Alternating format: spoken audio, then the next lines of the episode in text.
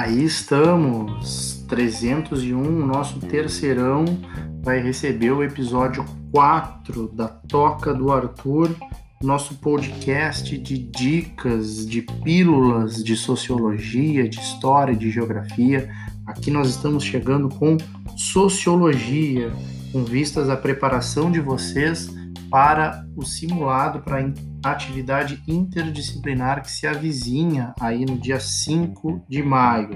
Você vai realizar essa atividade com dicas aqui que vão diretamente emanadas da toca do Arthur.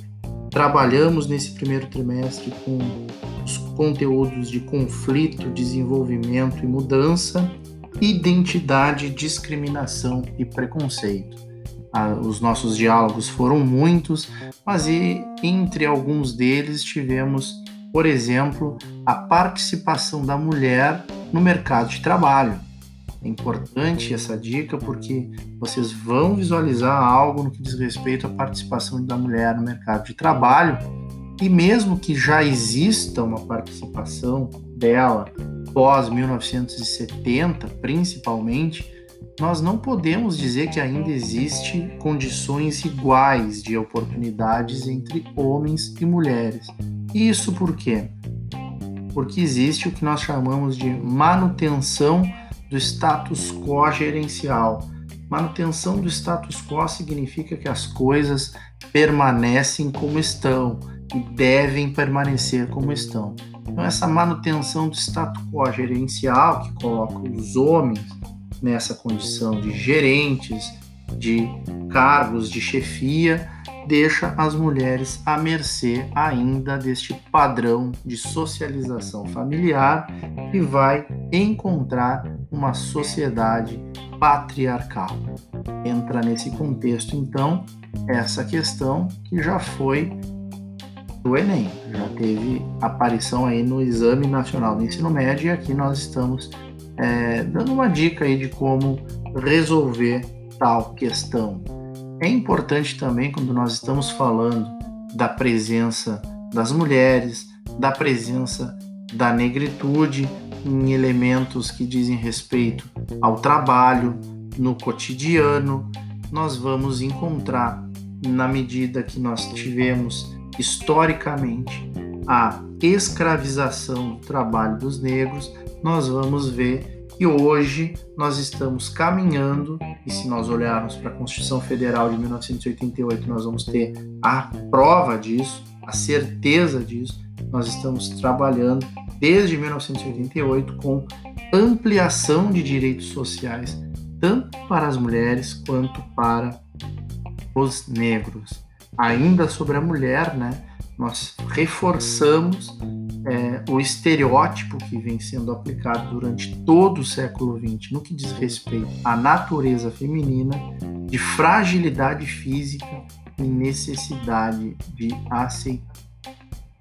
Vê inúmeras situações que colocam a mulher numa condição de fragilidade física e de que elas precisariam se aceitar anúncios publicitários, filmes, propagandas, inúmeras situações que reforçam esse estereótipo feminino e que nós precisamos observar para realizar com tranquilidade as nossas avaliações.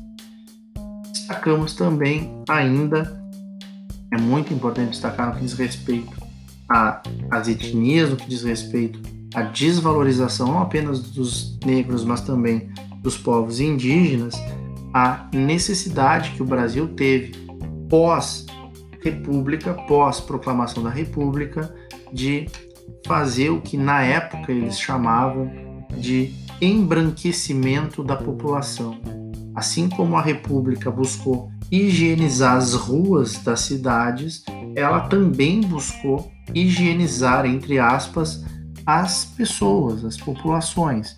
Como o Brasil era, na sua grande maioria, formado por mestiços, como eram chamados naquela época, os mulatos, os mestiços, assim eram chamados, essa defesa da, do que nós dissemos do embranquecimento da população foi uma prática perpetrada com base no evolucionismo das ciências naturais que eram empregadas ali na Primeira República, com muitos cientistas que defendiam essa hipótese e que traz até hoje aí uma carga de preconceito muito forte contra não apenas os negros, mas também os povos indígenas.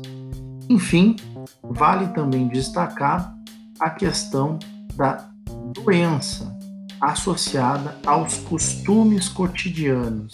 Nós vamos ver que muitas vezes os doentes, aqueles que têm uma psicopatologia, que têm algo relacionado ao seu organismo, são culpados por os seus próprios hábitos.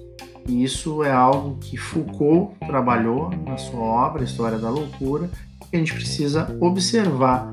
A dica aí para uma das atividades que vocês vão realizar no famoso simulado que agora nós chamamos de atividade interdisciplinar.